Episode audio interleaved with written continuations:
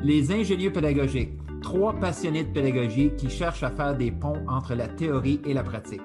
Je suis Alexandre Audette, un enseignant de septième année dans une école francophone d'Ottawa. Je suis Éric Dionne, professeur en mesure et évaluation à l'Université d'Ottawa. Je suis Martin Parent, conseiller pédagogique dans un conseil scolaire francophone d'Ottawa. Nous sommes les ingénieurs pédagogiques. Nous faisons des ponts entre la recherche en éducation et les pratiques en salle de classe. On veut ouvrir le dialogue en apportant plus de praxis dans le milieu universitaire et davantage de théorie dans nos écoles. La mission des ingénieurs pédagogiques, améliorer les pratiques afin d'améliorer l'apprentissage des élèves. À chaque épisode, on choisit un article qu'on discute dans le but de trouver ce que l'on pourrait rapporter dans nos écoles. Aujourd'hui, nous discutons de l'article de Nola Atkins à propos de l'évaluation et des problèmes en rapport avec l'évaluation. Bonjour, mesdames et messieurs, et bienvenue à ce, euh, cet épisode des ingénieurs pédagogiques. Euh, aujourd'hui, on continue notre, euh, décortication, si c'est un mot, de l'article de Nola Aitken Grading and Reporting Student Learning. Donc, euh, si vous avez manqué la première partie de cet article-là, euh, c'est l'épisode 8 euh, dans notre podcast. donc, aujourd'hui, je suis avec mon collègue Martin. Bonjour, Martin. Bon matin, Alex. Ça va bien? Oui, ça va très bien. Malheureusement, Eric ne peut pas être avec nous aujourd'hui. Donc, ça va être moi puis Martin qui va finir de décortiquer l'article. Donc, euh, Martin, euh, le dernier épisode, on avait abordé euh, plusieurs sujets.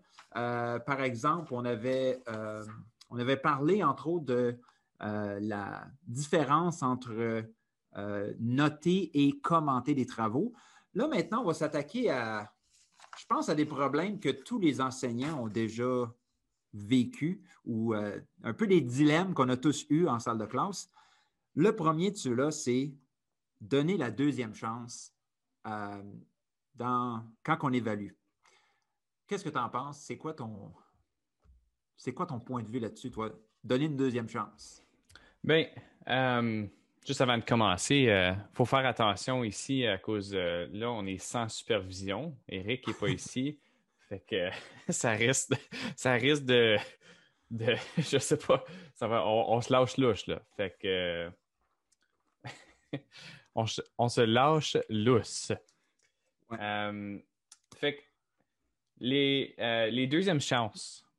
Fait que euh, je, vais, je vais te parler un peu de ce qu'on dit dans le chapitre de Nola Atkins.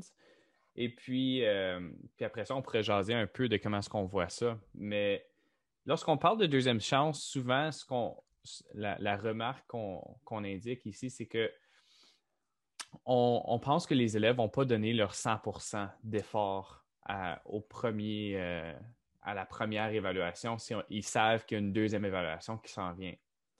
Et puis, ça, c'est souvent ce qui revient, les commentaires de la recherche, euh, lorsqu'on parle aux enseignants, euh, puis ils nous indiquent ceci. Par contre, ce que la recherche démontre, c'est que, en fait, ce n'est pas le cas. les élèves, lorsqu'ils font une évaluation sommative ou une, évaluation formative et obtiennent une rétroaction et ont la possibilité de euh, pratiquer euh, plusieurs fois quelque chose, en fait, ils s'améliorent beaucoup euh, là-dedans. Et puis, ils comprennent que c'est vraiment, l'apprentissage est un processus. Et puis, c'est vraiment le message qu'on essaie d'envoyer à nos élèves euh, je ne pense pas qu'il y ait un enseignant qui, souhaite vraiment envoyer un message différent que celui-là. Euh, mais vraiment, c'est vraiment comme un. C'est un défi pour plusieurs enseignants où est-ce qu'ils se disent ben, je ne veux, pas, veux pas dévaloriser mon évaluation sommative, mais euh, je veux quand même montrer aux élèves que quand on, pratique quelque chose de, qui est difficile à faire, euh, souvent, on ne le réussit pas bien du premier coup ou pas parfaitement du premier coup. Fait euh, on, a, un peu ces deux, ces deux façons de voir les choses-là, mais c'est à ce, moment-ci qu'on peut vraiment se s'accoter contre la recherche, puis vraiment se fier à la recherche. Puis, euh, je veux dire, on, on, peut voir que vraiment les élèves apprennent mieux lorsqu'ils ont plusieurs chances. Oui, puis puis je pense que moi, je l'ai déjà vécu euh, dans ma classe. Euh, j'ai déjà entendu des élèves dire ça. Ah, je vais juste faire le travail. De toute façon, monsieur va me laisser euh, me reprendre. Puis, sais-tu quoi? Ça ne me dérange pas qu'ils disent ça. Puis même que ça démontre que les élèves commencent à, peut-être prendre un petit peu plus de risques côté créatif. Parce que, tu sais, quand l'évaluation, c'est un, un, seul essai, puis c'est la vie la mort. Tu sais, comme tu réussis là ou tu réussis pas. Euh, écoute, l'élève va, va, euh, va peut-être faire un, travail qui est beaucoup plus euh, qui va lui assurer la bonne note, mais qui ne va pas le, pousser très loin côté innovation, côté créativité. Puis je pense que si on laisse l'élève se reprendre, on le laisse se casser la gueule, puis après ça, il lui donne la rétroaction, puis après ça, ben, il continue. écoute, je pense qu'on est c'est une manière de, créer une culture dans notre salle de classe, une culture où est-ce qu'on pousse toujours un petit peu les frontières de qu'est-ce qu'on peut faire, qu'est-ce qui est possible.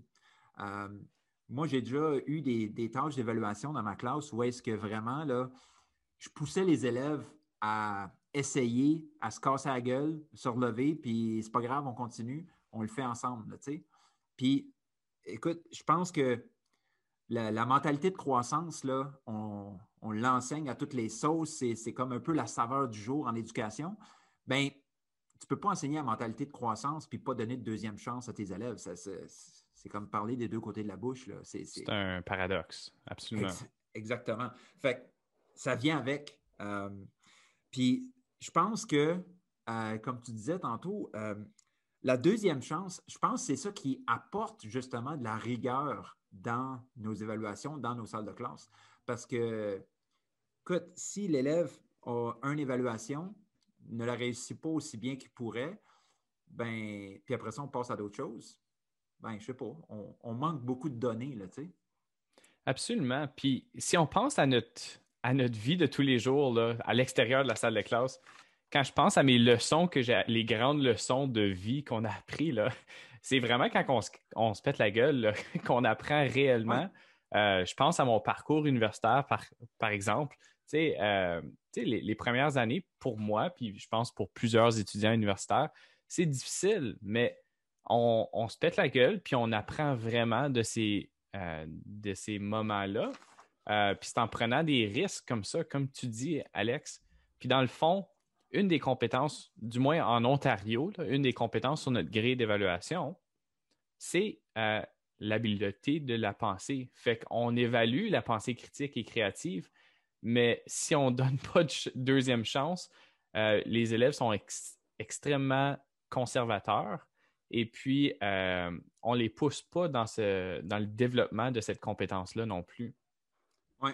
Puis je pense que dans le fond, ça revient à donner plusieurs opportunités à l'élève de démontrer son apprentissage. Ça ne devrait pas, on vient, euh, je sais pas moi, on vient de finir le, chapitre sur la cellule en sciences, puis il y a, l'évaluation à la fin du chapitre, puis OK, on passe au prochain chapitre. Bien, on devrait leur donner plusieurs opportunités. OK, ton test n'a pas bien réussi. OK, comment d'autre que tu peux me montrer que tu as appris quelque chose? Euh, notre ancienne collègue euh, que tu connais bien, Cassia Larocque, euh, avait fait quelque chose dans son cours d'histoire en septième année, donc secondaire 1. Elle avait donné des, choix aux élèves. Elle venait de finir d'enseigner euh, une partie de son unité en histoire, puis elle avait dit aux élèves, OK, vous avez le choix. Tu peux me faire un projet sur ce que tu viens d'apprendre, tu peux faire un test papier-crayon, ou tu peux faire, euh, tu peux faire une entrevue orale avec moi. On, se, on va jaser ensemble du projet, puis tu vas me as, trois options pour me, démontrer tes apprentissages par rapport à ce qu'on vient d'apprendre en histoire. Écoute, moi, je trouvais ça vraiment excellent comme, euh, pratique. Euh, donc, euh, c'est. Je pense que ça l'apporte, un, bon point aussi par rapport à l'évaluation formative et l'évaluation sommative. Donc ici, l'idée que si tu donnes juste une tâche sommative, puis après ça, that's it, that's all, euh, l'élève ne va pas avoir de deuxième chance. Par contre, euh, ce, que, ce que nous démontre la recherche aussi, c'est que justement, euh, on peut donner des évaluations formatives. Puis, en fait, Nitko et Brookhart, ce qui indique aussi dans la détermination de la note finale, c'est que justement, si on peut, si, si l'élève nous démontre vraiment qu'il a atteint un niveau optimal dans son évaluation formative, donc si on fait plusieurs pratiques de ce genre-là, et puis il nous démontre que vraiment il atteint le niveau optimal, ben, est-ce qu'on a vraiment besoin de donner une évaluation sommative ou est-ce qu'on peut transformer cette preuve d'apprentissage-là dans une évaluation sommative? Euh, puis en fait, euh, je ne vois pas pourquoi pas qu'on pourrait faire ça. Fait qu'on est en train de nous sauver du, travail. Souvent, on va dire Ah, ben, tu sais, donner des deuxièmes chances, ben, tu sais, il va falloir qu'on on évalue euh, plusieurs fois, on donne plusieurs rétroactions. Fait que ça, c'est une charge de travail d'extra pour l'enseignant. Puis, en fait, dans certaines situations, peut-être, absolument. Euh, mais il faut, penser à quel message qu'on envoie. Puis aussi, dans d'autres circonstances, en fait, on est en train de nous sauver du travail à cause, il y a définitivement des élèves qui réussissent bien dans les évaluations formatives, qui n'ont pas besoin de passer à une évaluation sommative et qui peuvent venir nous aider en tant qu'enseignant, peut-être venir appuyer d'autres élèves qui ne sont pas encore là, mais c'est en comprenant que l'apprentissage est un processus que toute la, philosophie de la classe change, puis notre, notre pédagogie va changer en conséquence de notre, notre façon d'évaluer, notre façon de voir l'évaluation. Oui, puis, puis, puis je pense que donner une deuxième chance, c'est vraiment de montrer aux élèves qu'on est là pour les bonnes raisons. On est là pour eux autres on ne va pas. Euh, on va pas enseigner pour parce qu'on enseigne puis euh, j'ai un curriculum à passer. Non, non. J'enseigne parce que je veux que tu apprennes. Puis on est tous dans le même bateau ensemble, puis on va tout faire pour que, justement, tu viennes ici pour apprendre. Euh, donc, c'est vraiment, comme je disais tantôt, c'est changer la culture de sa salle de classe, donner une deuxième chance, puis embarquer les élèves dans ce processus-là on serait rendu à parler de l'évaluation de l'effort. Qu'est-ce qu'on fait avec ça? Est-ce qu'on devrait évaluer les efforts? Euh, Nola Aitken nous en parle euh, dans son, article. Euh, qu'est-ce que tu as retenu de cette partie-là, toi, Martin? évaluer l'effort. ben, en fait, ce qu'on on, commence même avant, cette section-là, ça met la table un peu pour évaluer l'effort. on parle de séparer le comportement de l'élève et le niveau académique de l'élève lorsqu'on on évalue. Et puis, euh, du moins en Ontario, on a une section du bulletin associée au HH, aux habiletés et aux habitudes de travail. Euh, donc, donc on, le fait, déjà un petit peu. Par contre, euh, il y a encore des enseignants, il y a encore des cultures d'école où est-ce que on veut vraiment prendre en compte euh, l'effort de l'élève. Puis ça vient vraiment d'une place, je pense, d'un. c'est une intention noble. Euh, c'est vraiment pour les élèves, surtout qui mettent énormément d'efforts et qui, qui obtiennent peut-être pas les notes, euh, les notes qu'on dit qu'ils méritent, peut-être, qu'on pense dans notre tête. donc, on, souvent, on va, on va dire Ah, ben, tu sais, il a mis beaucoup d'efforts, fait qu'on va lui donner cet effort-là la question qu'on peut se poser, puis qu'on se pose dans le chapitre de Nola Aitken, c'est justement comment définir l'effort? Peux-tu mesurer cet effort-là? Et puis la réponse, malheureusement, à ce, point-ci, en 2021, c'est que on ne peut pas mesurer l'effort. Puis en fait, on va aller plus loin dans le chapitre, c'est que justement, euh, l'effort peut ressembler à différentes choses, dépendamment de, différentes cultures.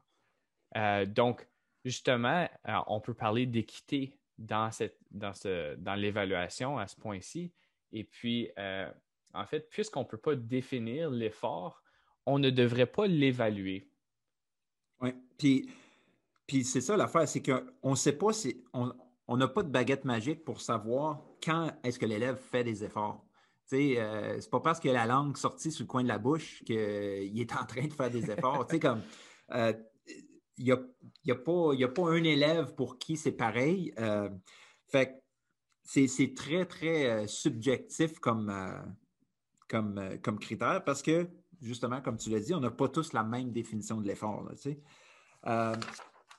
Euh, donc, oui.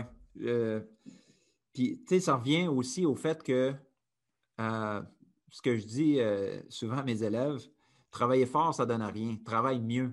sais, utilise les stratégies que je te donne, utilise les outils que je te donne. Tu n'auras pas besoin de travailler aussi fort. L'élève qui arrive à l'école puis dit Ah, monsieur, il fallu que je me couche tellement tard hier soir, j'ai travaillé sur mon projet jusqu'à jusqu'à une heure du matin. Suis comme OK, ben, travaille mieux. Tu n'auras pas besoin de travailler aussi fort. Fait tu l'effort, là, oui, ça en prend à l'école, absolument. Ça en prend dans l'apprentissage, un effort. Mais je pense pas que ça a sa place dans la note globale. C'est quelque chose qu'on devrait encourager, c'est quelque chose qu'on veut développer chez nos élèves, absolument. On n'est pas obligé de l'évaluer, je pense. Ben, c'est justement ça, c'est que l'effort n'est pas synonyme de haute qualité, malheureusement. C'est ça. Et puis, euh, souvent, euh, nos élèves vont, vont, croire ceci. Euh, puis, c'est peut-être un message qu'on envoie dans notre culture que si tu travailles fort, tu vas atteindre tes objectifs, mais Malheureusement, ce n'est pas tout le temps le cas. Et puis, euh, ça peut être démotivant pour les élèves de.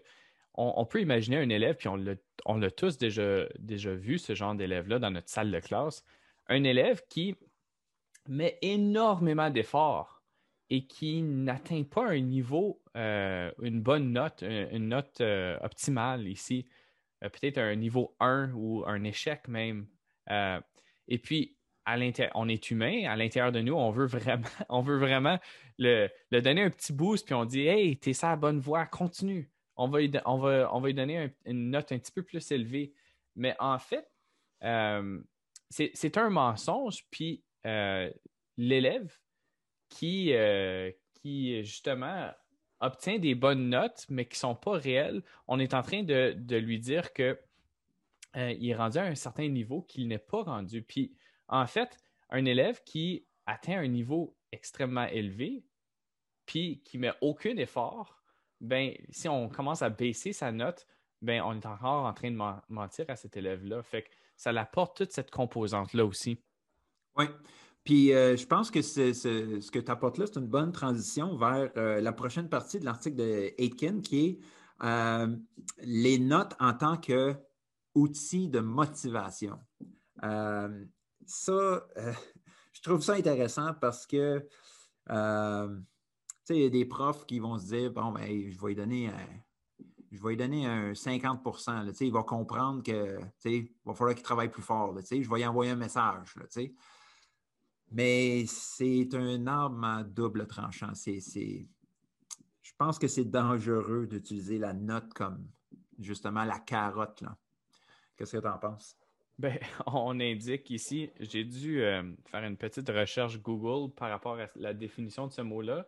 On dit que mettre un R ou un échec euh, pour enseigner une leçon à un élève, c'est une abdication de nos responsabilités en tant qu'enseignant. Une, abdication, j'ai été googler ça. Et puis, en fait, on se déresponsabilise à ce point-là. Et puis, euh, dans le fond, c'est que la note, elle ne peut pas enseigner les leçons à notre place. la note qu'on va donner à l'élève, c'est nous autres qui devraient enseigner à l'élève de utiliser les outils, utiliser les stratégies, etc. Ce n'est pas la note qui va faire cette job-là à notre place. Je pense que c'est ça qui. Ça, c'est une citation de Rick Wormelly, euh, qui est un, des grands penseurs en évaluation. Euh, je pense que c'est un Américain qui a écrit plusieurs euh, bonnes recherches par rapport à l'évaluation. Puis ça, nous apporte justement à l'idée de les biais des enseignants. Puis on, en parle dans le chapitre aussi. Je ne pense pas qu'on va en parler énormément aujourd'hui, mais euh, en fait, ce que la recherche démontre, c'est que les, élèves ressentent certains biais. Ils savent que, surtout les élèves du secondaire euh, qui deviennent un petit peu plus conscients de, ce qui se passe, ils savent que quand tu rentres dans une certaine classe, euh, ah ben cet enseignant-là, il me donne des mauvaises notes à cause qu'il ne m'aime pas. Euh, mais si on n'est pas vraiment en train de se fier à une, une grille qui est plus objective et on essaie d'enseigner des leçons en donnant des notes, euh, des notes basses, ben ici, en fait, on est, on est biaisé, on est subjectif à ce moment-là et puis l'évaluation ne devrait pas euh, être subjective, ou du moins l'évaluation devrait tendre vers l'objectivité. Et puis, euh, c'est un message qu'on est en train d'envoyer. On est en train de créer justement une discrimination dans le, milieu pédagogique. Et puis, si on ouvre la porte à ce genre de discrimination-là, ben, euh, comme qu'on dit en anglais, it's a slippery slope à cause que là, on commence à rentrer dans, plusieurs discussions qui peuvent être dangereuses là, à ce moment-là. Oui. Puis, puis euh, euh, Atkins le dit dans, cette partie-là. Euh, sais, ceux qui reçoivent des notes élevées, les élèves performants qui reçoivent des bonnes notes, c'est ceux qui vont être motivés à travailler plus fort parce qu'ils voient tout de suite le résultat. OK, good.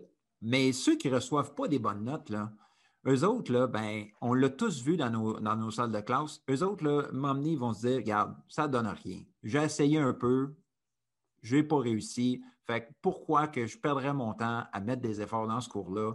Ça ne donne rien. Je ne suis pas bon en maths. Je ne serai jamais bon parce que, écoute, je viens d'avoir un 43% sur mon évaluation. Fait eux autres, là, ils, voient l'effort, euh, le sentiment de, de, qui, ont un contrôle, justement, et puis là. Euh, on vient de les perdre. Fait que là, là, on vient de créer euh, quasiment comme une classe euh, bipolaire où est-ce que tu as ceux qui ont les bonnes notes, qui vont continuer à essayer, qui vont être motivés par les notes, puis tu as ceux qui n'ont pas des bons résultats, qui, eux, ils décrochent. Euh, puis, puis ça, je pense que c'est pas rendre service à personne. C'est. Puis ça se voit là, quand tu rentres dans certaines écoles, ce que tu. la bipolarité là, que tu viens de décrire à, ce point-là, ça, ça, se voit, ça se ressent des fois. Tu peux passer euh, du temps dans une classe pendant peut-être quelques heures et puis tu peux remarquer qui ce qui est vraiment motivé par ces hautes notes-là, puis qui ce qui est vraiment démotivé, quel élève est vraiment démotivé.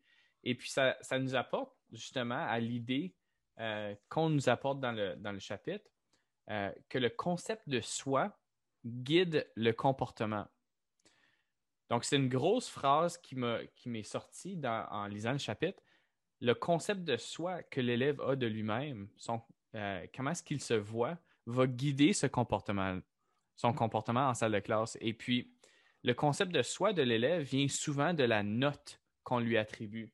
On le dit, puis on cite euh, une tonne de recherches ici aussi, que justement, une fois qu'une note est assignée à l'élève, l'élève va essayer de rejoindre les attentes que euh, l'enseignant lui a mis.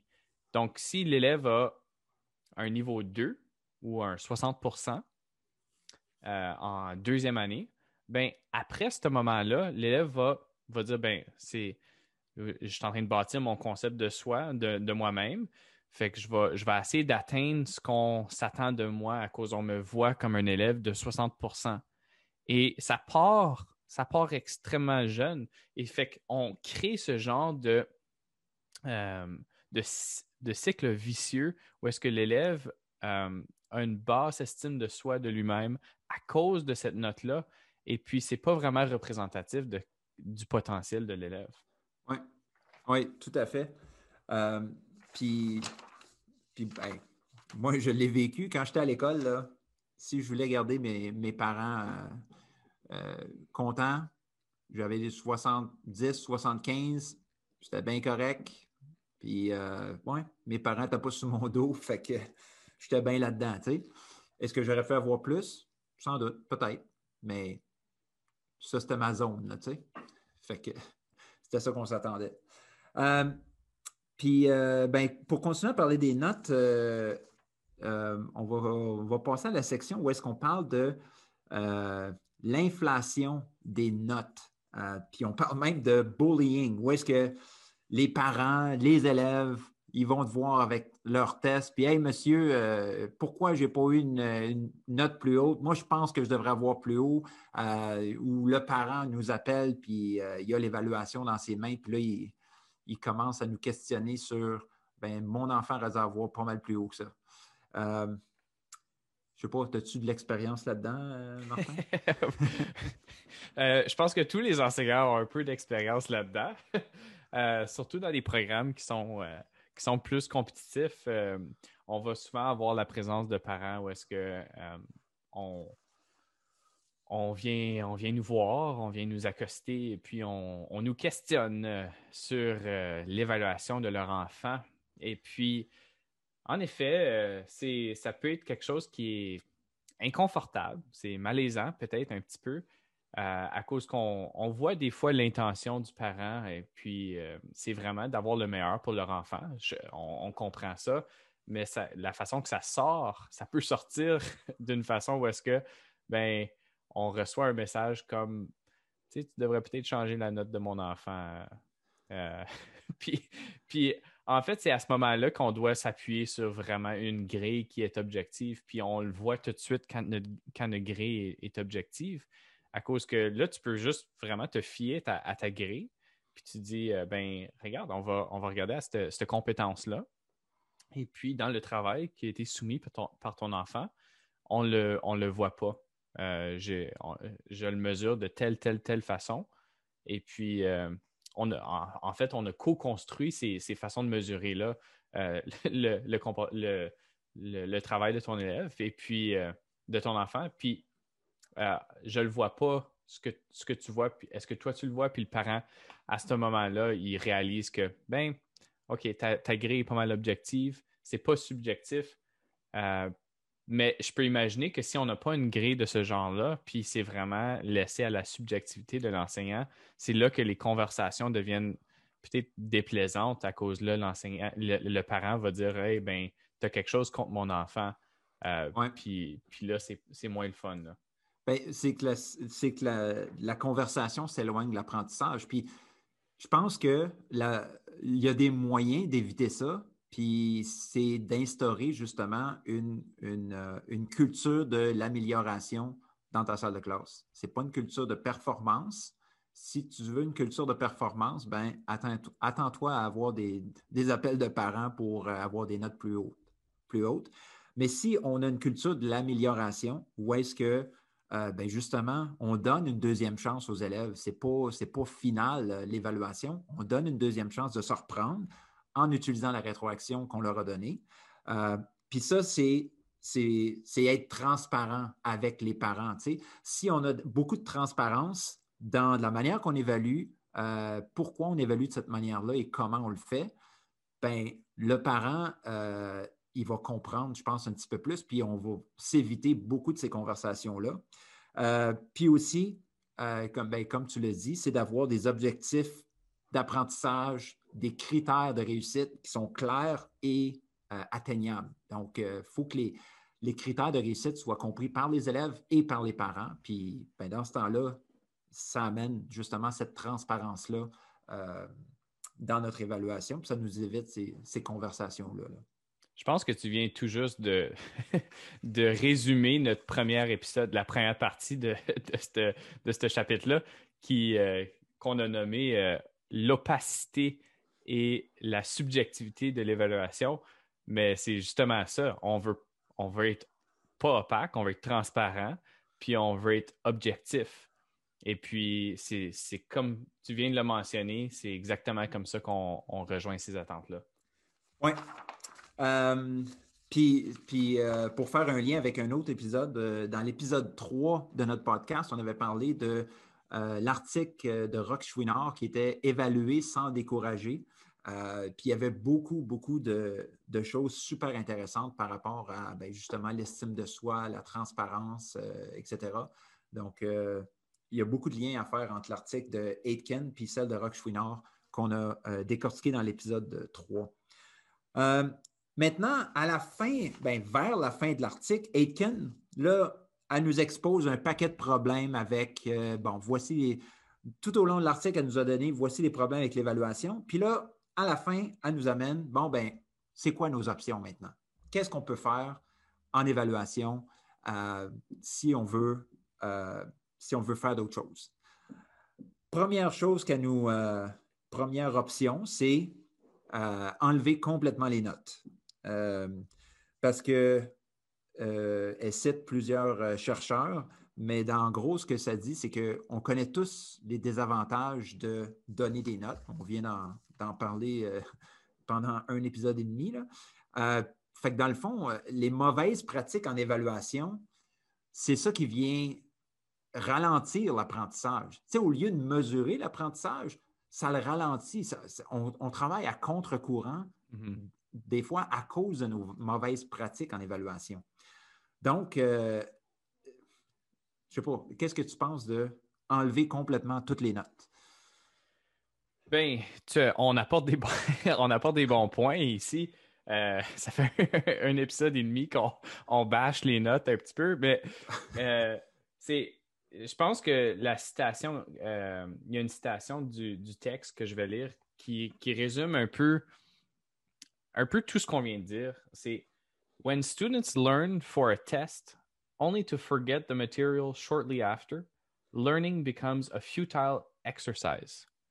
Et puis, ça résume un peu tout ce qu'on vient de dire ici, c'est que si on apprend juste pour le test, euh, juste pour la note, ça dévalorise l'éducation. Ça dévalorise l'apprentissage. Et puis, c'est exactement ça qu'on essaie de dire, c'est qu'on veut donner de la valeur au processus d'apprentissage. On ne veut pas dévaloriser le tout à cause de notre évaluation. Fait que l'évaluation vient, vient directement affecter notre pédagogie, notre façon d'enseigner. Donc, on est mieux de choisir une bonne façon euh, d'évaluer. Fait que Nola Atkins, elle, apporte l'idée, OK, ben Qu'est-ce qui arrive si we get rid of grades? Puis là, ben, une des problématiques ici, c'est que ben, on veut une façon de communiquer avec, avec les élèves, puis avec les parents, euh, le niveau, le rendement de leur enfant, euh, le niveau de les élèves. On, veut communiquer avec les parents. Fait qu'on a un système qui nous permet ça en ce moment. Il va peut-être falloir le, changer un petit peu. Puis ça, c'est un peu l'excuse parce que là, la deuxième option qu'elle nous dit, ben, on garde les notes. OK? Parce que, ben, justement, les parents comprennent c'est quoi un 75% le parent, il sait c'est quoi. L'élève, il sait c'est quoi un 75% Même si, dans les faits, 75% ça veut ça, peut vouloir dire un paquet d'affaires. Euh, fait que, tu sais, dans le fond, là, ça, je trouve que c'est un très, très mauvais argument pour garder les notes.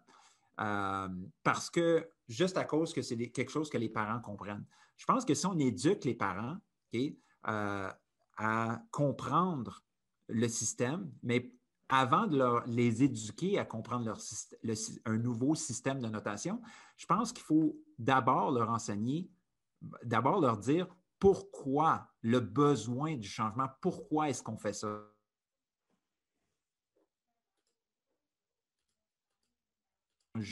la manière qu'on rapportait le rendement des élèves et ça n'a pas été bien accueilli. Euh, puis ben, peut-être que c'est un peu dans le pourquoi euh, qu'on a peut-être manqué notre coup. Euh, tandis que si on commence avec le pourquoi, ben, on veut que vos enfants apprennent. On veut favoriser l'apprentissage. On veut favoriser l'amélioration continue. Il n'y a pas un parent qui peut argumenter contre ça. Là. Il n'y a pas un parent qui veut dire non, je ne veux pas que mon enfant s'améliore. Voyons. Donc, ça, je pense que c'est là qu'on peut commencer à, aller de l'avant. Euh, et Atkins nous propose, donc là, elle nous a dit, première option, on enlève toutes les notes. Deuxième option, on garde les notes. Et là, il y a l'option du milieu. Où est-ce qu'on on va y aller vers une évaluation critériée qui n'aura pas de, chiffres ou de, niveau, mais que, euh, qui va qui va vraiment indiquer où l'élève se situe et comment il peut s'améliorer. Euh, qu'est-ce que tu penses de ce, de ce compromis-là qu'elle propose? Moi, je pense que c'est important. C'est important, puis c'est un, un système qui a beaucoup, beaucoup de potentiel. Euh, puis Nola Atkins va justement, vers la fin du chapitre, va nous indiquer justement euh, certaines étapes dans le processus de mise en œuvre de ce genre de, système-là. Mais c'est important qu'on ne le fait pas à moitié. Pour moi, ça, c'est quelque chose qui ressort. Euh, donc, si dans notre grille d'évaluation, on a on a vraiment, on évalue des compétences. Euh, puis là, on, met des critères d'évaluation, on co-construit des critères avec les élèves. C'est compris par les élèves. Je sais exactement qu'est-ce qu'on s'attend de moi euh, en sciences, en mathématiques, en, français, peu importe. Euh, puis les parents comprennent ceci, qu'on n'arrive pas au bulletin, puis là, on a dit, ben, on a eu une approche critériée toute l'année. Fait qu'on a vraiment décrit le niveau de ton élève toute l'année, puis on a dit qu'est-ce qui manquait pour la prochaine étape. Puis là, on donne au bulletin final un pourcentage qui vient pas du tout faire le lien entre notre approche critériée et puis euh, le, résultat final de ce que ça donne au bulletin. Donc, pour moi, il y a un gros gap ici euh, entre ce qu'on est en train, le message qu'on est en train d'envoyer à tout le monde, c'est que notre approche tout au long de l'année, est moins importante à cause euh, vraiment ce qu'on prend. De plus important là-dedans, c'est le bulletin, c'est le, résultat final. Puis, fait c'est important pour moi de ne pas faire ça à moitié. Si tu prends une approche critériée, ben vas-y jusqu'au bout. Oui.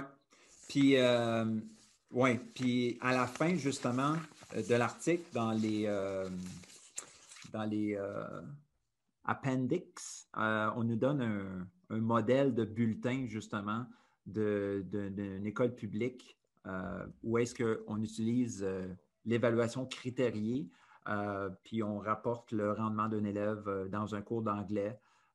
puis là, on utilise différents, comment est-ce que je pourrais dire ça, différents indicateurs comme acceptable, proficient, ça veut dire comme... Qui excelle, oui. Oui, excellent, acceptable, puis proficient. Proficient, ça veut dire qu'il est, capable, il, est, correct. Euh, puis chacun de ces descripteurs-là est, vraiment bien défini. Euh, donc, je trouve que c'est un pas dans la bonne direction parce que, euh, ben justement, ce genre de, de, compromis-là, ben, on cite dans l'article cinq bienfaits de euh, l'évaluation critériée comme ça dans un bulletin?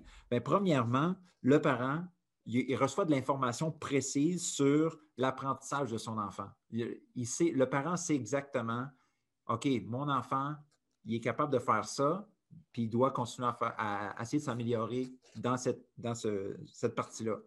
Ce que le 75% ne nous dit pas. Euh, puis même si dans le bulletin de l'Ontario, on a des commentaires de bulletins, ben, on sait tous que le parent va regarder la note en premier, puis le commentaire, c'est des fois. Euh, ça, c'est un lien avec. Euh, excuse-moi, Alex, ça, c'est un lien exactement avec notre. J'oublie c'est quel épisode, mais justement, quand on parlait de la recherche qui démontrait que lorsque tu mets une note et un commentaire, Plutôt que tu mets la note, il n'y a personne qui regarde vraiment au commentaire. Ils vont le lire, mais ils ne vont pas le retenir, ce commentaire-là. Ben, en fait, c'est l'épisode de Ruth Butler qui, qui, euh, en ce moment n'a pas été encore euh, ah, un publié. Petit, un petit tease, là. Ça s'en vient, euh, vient peut-être prochainement. Bientôt sur un, téléphone près de chez vous. C'est ça. donc, c'est ça. Donc, je disais les avantages de l'évaluation par critère. Le premier, c'est que a de l'info précise. Deuxièmement, c'est que la note ne vient pas ne vient plus définir les limites de ce qui est possible ou impossible pour l'élève. On lui donne une description de voici où est-ce que tu te situes présentement, puis voici le chemin à, emprunter pour monter au niveau suivant, pour continuer ton apprentissage. Troisième avantage, c'est qu'on enlève la pression négative sur l'enseignant. Euh, il n'y a pas un enseignant que ça lui fait plaisir de mettre un 50% ou un, un 30 un élève sur le bulletin. Donc, on enlève cette pression-là. Euh, oui, il y a des élèves qui vont peut-être échouer les cours, mais au moins, on va leur donner des outils, des, euh, stratégies pour continuer leur apprentissage. Ensuite, quatrième avantage d'aller au système critérié, c'est ça réduit la compétition entre les élèves. L'élève ne peut pas vraiment comparer. Moi, quand je, donne les, je redonne les évaluations corrigées à mes élèves, ils, reçoivent des commentaires. Euh, c'est dur de compétitionner, euh, dire Hey, euh, qu'est-ce que tu as eu, toi? Ben, ah, ben, monsieur a dit que j'ai bien développé mes idées dans euh, mon développement. Mais que je devrais peut-être ajouter des exemples. OK? Comment est-ce que tu peux comparer ça? ça devient difficile, oui. C'est ça. Donc, vraiment, c'est qu'on garde, en faisant ça, c'est qu'on garde le focus sur ce qui est important, c'est-à-dire l'apprentissage. Et finalement, euh, ça enlève l'étiquette dans notre salle de classe qu'il y a des gagnants puis qu'il y a des perdants. Et ça, pour l'estime de soi des élèves, il faudrait que tout le monde sente dans notre salle de classe euh, que tout est possible. Oui, c'est sûr qu'il y a des élèves qui vont mieux réussir que d'autres, mais il faudrait que les possibilités soient là. Puis l'éducation, l'apprentissage, ce n'est pas ce qu'on appelle en anglais un zero-sum game, où est-ce qu'il y a un gagnant qui prend tout, puis ensuite il y a des perdants. Non, tout le monde peut, tout le monde peut gagner. Tout, le monde devrait pouvoir gagner à l'école. Absolument. On n'est pas en train de promouvoir justement le concept de soi de l'élève qui, est, euh, qui est extrêmement bas. On est en train de lui. On est en, on est en train, d'envoyer un message que c'est un processus d'apprentissage. Euh, et puis, euh, ça n'arrête pas tout de suite après l'évaluation sommative, entre guillemets. Bien, dans le fond, là, imagine si on ferait ça dans nos écoles. Là, comment est-ce que nos écoles deviendraient des communautés apprenantes? Parce que c'est pas parce qu'on est des institutions d'apprentissage, d'éducation, qu'on est nécessairement une communauté apprenante. Parce que là où est-ce qu'il y a de la compétition, là où est-ce qu'on joue des games justement pour essayer de voir comment est-ce qu'on peut se faufiler pour gagner, ben on n'a pas la bonne, la bonne mentalité. Euh, l'école, c'est ce que Simon Sinek appelle une, un infinite game, donc une, partie infinie. Il n'y a pas de fin. Il n'y a pas de. Il a pas de. Tu ne peux pas gagner à l'école. Tu peux, tu peux juste apprendre. Euh, donc, je pense que ça, ça serait vraiment changer les mentalités euh, en adoptant ce système-là basé sur des critères, euh, sur la description de qu'est-ce qui est atteint et quelles sont les prochaines étapes. Donc, là, je pense que ça va être, ça va être une bonne idée d'arriver au pont qu'on peut faire, qu'est-ce qu'on fait dans notre salle de classe? Mais avant d'arriver là, je pense qu'il y a une dernière section sur laquelle que, euh, on aimerait toucher. Euh, ça serait vraiment ce qu'elle, elle, appelle le assessment leadership. Fait que le leadership de, au niveau de l'évaluation. Dans les écoles. Dans les écoles, exactement. Ou, au niveau de la commission scolaire ou du conseil scolaire. Exact, oui, exactement. Donc, euh, justement, lorsqu'on essaie d'implémenter ce genre de système-là, d'approche critériée, on doit avoir un, leadership dans ce, changement-là. Et puis, euh, ce que Nola Aitken et la recherche, en fait, démontrent, c'est que euh, faut que ça parte de nos, de nos autorités dans, dans notre système d'éducation, les directions d'école, les surintendants, faut qu'il y ait une communication constante. Fait qu'on va peut-être passer à travers certains des points. Elle en nomme six, sept, six. Six points. On n'a pas besoin de passer à travers tous les six points, juste peut-être les points qui nous ressortent un petit peu plus. Fait que, Alex, y a-t-il des points qui, euh, qui te ressortent juste comme ça?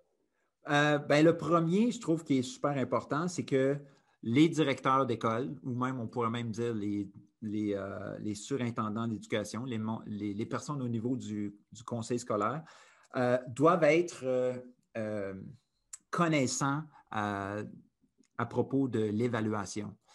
Et ça, ce n'est pas toujours évident parce qu'on, tu le rôle d'une direction d'école, leur, assiette est pas mal pleine. On, leur demande on leur demande d'être des administrateurs, puis on leur demande d'être des leaders pédagogiques malheureusement, euh, le, rôle de leader pédagogique est souvent laissé de côté parce que euh, le rôle d'administrateur prend toute la place. Mm-hmm. Euh, donc, ça, c'est tout à fait vrai ce qu'ils disent, mais dans la réalité, nos directions d'école n'ont pas toujours le temps, justement, d'être des leaders en pédagogie. Je pense que si on prend ce point-là, puis euh, on, l'implémente. Si vraiment les directions étaient, euh, se sentaient à l'aise avec l'intention de l'évaluation. Donc, on avait parlé euh, dans la première partie de l'épisode, on avait parlé que l'intention de l'évaluation, c'était vraiment de donner, de noter de donner une note, un rendement. Et puis la deuxième partie de l'évaluation, la deuxième fonction de l'évaluation, c'est vraiment de promouvoir l'apprentissage. Je pense que si les directions se sentiraient à l'aise avec cette définition-là, puis tout ce que ça comprend, euh, en fait, ils se sauveraient peut-être de l'administration plus tard euh, à cause que justement, on aurait cette approche critériée-là qui est communiquée peut-être avec les parents et avec le personnel euh, et, qui, justement, on, offre du développement professionnel en lien avec ces, intentions-là, justement. Oui, puis je pense que euh, la direction d'une école, parce que là, on parle, en tout cas, nous, on parle un peu de notre, point de vue de l'Ontario, une direction d'école en Ontario, une direction adjointe, euh, sont les leaders, techniquement les leaders pédagogiques d'une école, mais comme j'ai dit, ils n'ont pas toujours le temps de faire ça. Tandis qu'au Québec, euh, dans certaines écoles privées, on a des directions de l'innovation pédagogique, ou est-ce que là, c'est vraiment un rôle de direction qui est, euh, qui est vraiment de la pédagogie. Euh, donc, dans, un cas comme ça, je pense que c'est à eux de, de, d'un peu identifier les besoins de changement. Puis, même chose en Ontario. nos directions devraient être l'instigateur, dire, bon, voici qu'est-ce qu'on fait, puis voici pourquoi on a besoin de changer certaines choses. Puis ça, il faut mettre vraiment des gants blancs parce qu'il y en a qui voient souvent le changement comme une accusation que Ah ben c'est ça, je ne suis pas bon. C'est ça. Non, on ne change pas parce qu'on n'est pas bon. On change parce qu'on veut devenir meilleur. Et ça revient encore une fois à créer une culture d'apprentissage dans nos écoles. si la direction donne le ton en disant Bon, voici qu'est-ce qu'on fait, maintenant, comment est-ce qu'on peut faire mieux? suite à qu'est-ce qu'on connaît de la recherche? Euh, puis, c'est en ayant des discussions avec le, personnel enseignant, avec les pédagogues dans l'école, que je pense qu'on peut vraiment euh, développer cette, euh, cette culture d'école-là. je pense que ça, ça nous apporte un, point important qu'elle mentionne, le point 5 ici dans sa liste de Assessment Leadership, c'est qu'il faut exercer de la patience. C'est un, une transition qui prend du temps et qui va définitivement avoir des, des growing pains, comme on, appelle en anglais. Ça, il va avoir des défis, mais si on a confiance dans, ce qu'on fait, puis dans l'intention de pourquoi on le fait, euh, je pense que euh, on, va, on va progresser ensemble en tant que communauté, justement, dans une école. Puis de, à l'intérieur de cette patience-là, justement, d'incorporer la, voix de tous les participants, de écouter aux, élèves qui, nous indiquent un peu, euh, ben, quand on, a ce changement-là, voici ce que je vis. Euh, écouter à la voix des parents aussi, justement, OK, ben, on n'est pas certain exactement dans quoi on s'embarque, pourquoi qu'on fait ça, pourquoi qu'on veut aller vers une approche critériée. Là, le bulletin va changer, je, vais, je vais être perdu, là, qu'est-ce que je, comment est-ce que je lis le bulletin? donc, justement écouter à ces, à ces inquiétudes-là, puis de, de, les adresser et puis de progresser ensemble à cause justement s'il y a juste quelques enseignants qui changent, ben euh, ça, ça, ça, crée un déséquilibre dans l'école, justement. Ça crée de la tension. Ça crée de la tension chez les élèves, chez les parents. Euh, ça crée de la confusion aussi. Donc, il faut apporter tout le monde avec nous autres. Je pense que c'est un peu ça la définition du leadership aussi en même temps. Oui, puis c'est ça qui est difficile. Il y, a, des écoles qui sont comme des gros paquebots qui sont vraiment durs à, tourner de côté, puis que le changement de direction se fait, se fait lentement. Euh, d'autres écoles qui sont peut-être plus petites, où est-ce qu'on a moins d'enseignants, euh, où est-ce que le changement se fait beaucoup plus rapide parce que l'équipe est plus petite. Euh, donc oui, tu as raison, il faut être patient. Puis c'est surtout d'essayer d'embarquer tout le monde. Puis la manière d'embarquer tout le monde, ce n'est pas en leur disant quoi faire, c'est en leur disant pourquoi qu'on le fait. Puis toujours partir du pourquoi, ensuite aller vers le comment, puis finir avec le quoi. Donc, encore une fois, je vais citer Simon Sinek avec Start. Start with why. Euh, mais je pense que c'est super important pour justement que tout le monde, tout le monde achète qu'est-ce qu'on essaie de leur vendre euh, jusqu'à un certain point. Puis c'est important aussi de, comme tu disais, aller chercher, écouter ce que les autres en disent. la direction, là, sa job, le leader, sa job, c'est d'écouter. Euh, puis c'est surtout écouter puis dire, bon, voici vers où on s'en va, de quoi vous avez besoin pour qu'on y arrive? Ce n'est pas de donner des ordres, puis c'est vraiment d'écouter, puis de mettre les ressources à la disposition. Puis une voix qu'on n'écoute pas assez souvent, c'est la voix des plus grands spécialistes en éducation qu'on a, nos élèves. Nos élèves, on les a d'en face à longueur de journée. Puis eux, écoute, moi, je leur dis à mes élèves, vous êtes les grands spécialistes en éducation. Vous êtes à l'école, euh, vous avez différents enseignants, vous voyez tellement différentes euh, approches pédagogiques, des, stratégies d'enseignement. Dites-nous qu'est-ce qui marche. Dites-nous qu'est-ce qui vous allume. Dites-nous, non, ça, monsieur, tu as essayé ça, là, puis non, euh, ça n'a pas marché.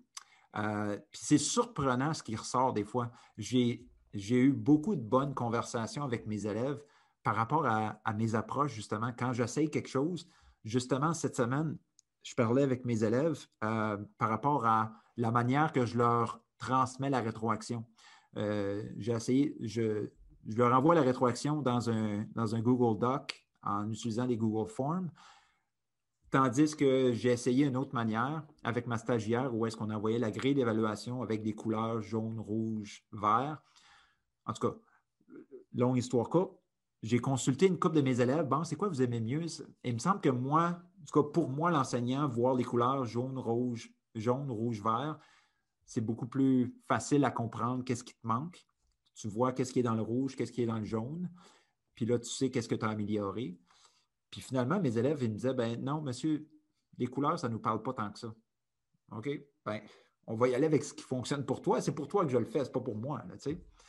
Donc, écouter ce que les élèves vont dire, c'est tellement important. Ils puis, ouais. Bien, ça, fait un bon lien avec euh, la dernière partie du, euh, de l'épisode, la partie des ponts.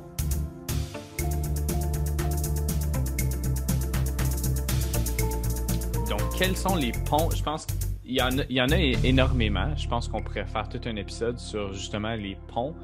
Euh, la grande idée que moi je ressors, c'est euh, vraiment d'avoir plusieurs données par rapport à nos élèves. Donc, d'évaluer fréquemment nos élèves, euh, donner plusieurs, plusieurs opportunités d'apprentissage, puis de le voir comme ça, justement, des opportunités d'apprentissage, puis d'avoir notre philosophie par rapport au processus d'apprentissage, puis une fois qu'on voit euh, ces preuves d'apprentissage-là comme des données, bien là, on peut faire ressortir, euh, justement pour citer un de mes collègues, euh, Pierre Ouellette, on peut faire ressortir la trame narrative. Qu'est-ce que les données nous disent par rapport au niveau de l'élève? Puis après ça, on peut le communiquer de manière efficace avec une approche critériée aux élèves puis aux parents. Oui, ben euh, moi, les ponts, euh, les, ponts que les choses que vous pouvez amener avec vous demain matin en salle de classe, euh, c'est d'être, encore une fois, d'être plus transparent dans quels sont vos critères de réussite, les communiquer avec vos élèves. Puis ça, ça va faire en sorte que vos élèves vont savoir où est-ce qu'ils se situent, puis comment est-ce qu'ils peuvent continuer leur apprentissage. puis pour les directions d'école, euh, ce que vous pouvez faire demain matin, c'est euh, justement voir où est-ce que vous en êtes dans votre école au niveau de l'évaluation. C'est quoi les pratiques qui se font, puis où est-ce qu'on veut aller? Qu'est-ce qu'on veut pour notre école, mais surtout pour nos élèves? Puis comment, est-ce qu'on va faire en tant qu'équipe pour y arriver? Donc, identifier nos besoins, puis se fixer des objectifs pour y arriver. Là, puis euh, c'est ça, je pense que c'est vraiment d'être à l'écoute de, des élèves, des parents, des enseignants dans nos écoles. J'aimerais terminer avant qu'on se laisse, peut-être avec la citation euh, dans la conclusion qui m'a parlé. Euh, what you assess, how, why, and how uh, you report student learning says a great deal about you as a teacher. Um, donc, je pense que ça résume bien un peu euh, ce qu'on a essayé d'apporter ici on pourrait traduire ça par dis-moi comment tu évalues et je te dirai quel genre d'enseignant tu es ou qu'est-ce que tu valorises? Exactement. Exactement. Ouais. Donc, euh, merci d'avoir été des nôtres pour cette, euh, cet épisode des ingénieurs pédagogiques où on a décortiqué euh, l'article de Nola Aitkins, Grading and Reporting Students Learning. On va mettre le lien dans la description et vous pouvez trouver ce chapitre-là en ligne et le lire et en tirer vos propres conclusions. Donc, n'hésitez pas à communiquer avec nous sur Twitter. Euh, demandez-nous des questions, commentez, ça va nous faire plaisir. On veut votre rétroaction.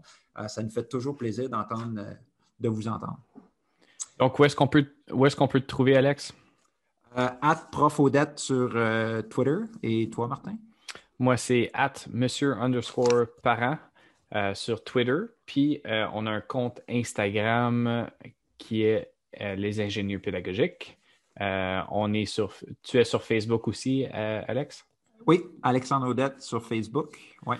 Et on a un site web sous construction qui devrait arriver très bientôt, qui va être nommé lesingénieurspédagogiques.ca. Donc, donc ça s'en vient, exactement. OK.